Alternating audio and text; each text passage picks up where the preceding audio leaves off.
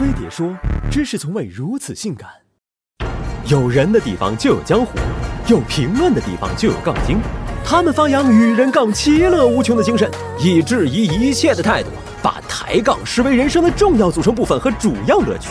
不管你说的是啥，他们都能用既不能解决问题，又没有建设性意见的一通反驳，把你杠到不能呼吸。作为国家二级抬杠运动员，给杠精们一个支点，他们可以撬动整个地球。杠精出没，请小心。与第一代键盘侠相比，杠精们是凭技术让人无语凝噎、怒火攻心的。基本公式：众人皆醉，唯我反对式抬杠，以高屋建瓴的姿态俯视芸芸众生。再配上“只有我一个人觉着吗”的句式，展示自己的与众不同。稍有技术性的，还有断章取义式抬杠。把别人连贯的语句拆分，然后挑选关键词发动进攻。你说要坚定的走好自己选择的路，他说现在监狱里蹲着的走的也挺坚定。而有些杠精会强行教你换位思考，范围包括但不限于所有人类。就算你吐槽个这瓜不甜，也会被质问有没有考虑过西瓜的感受。如果配合着上纲上线的抬杠技巧，你还会收到直击灵魂深处的叩问：你知不知道有些人还吃不起瓜？你不知道，你只关心你自己。此外，同样的一句话，你还有可能在评论区里看到：那肯定没有吃糖甜，给个瓜钱还想吃出蜜糖味儿？嫌不甜，那你自己去种啊！等风格不同、基调相似的杠精语录，请不要试图与他们争辩。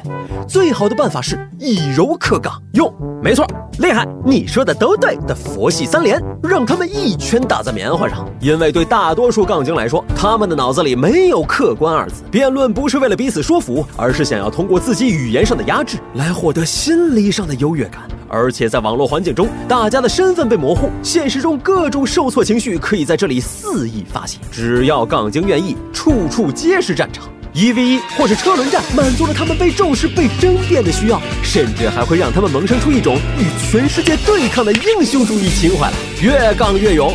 有些杠精是为杠而杠，还有些杠精是搞不清楚状况。中国是个高语境文化的国家，有些话不需要明说，有些话说出来也不仅仅是字面意思。本来面对面沟通就挺需要眼色，在互联网上没了表情、语气、动作、背景的配合，更容易误伤。杠精们不管实际场合，也不掂量与对方的熟悉程度，只要觉得自己是对的，谁都不能剥夺他发表意见的权利。至于理解上的偏差、逻辑上的 bug，这些对他们来说属于超纲题。如今，在杠精们的活跃下，从入门到杠上开花的抬杠技巧大大普及。有人开始利用段子和表情包故意抬杠，也有人用杠精标签化所有与自己意见不同的人。正常交流的空间被挤占，有意义的意见交换变得越来越难。我们有多久没有好好说话，又有多久没有好好听别人说话了？特此提醒，今日举行献爱心活动，请老板们踊跃点个赞赏，一分两分都是爱。感谢已经打赏过的老板和正在打赏的老板。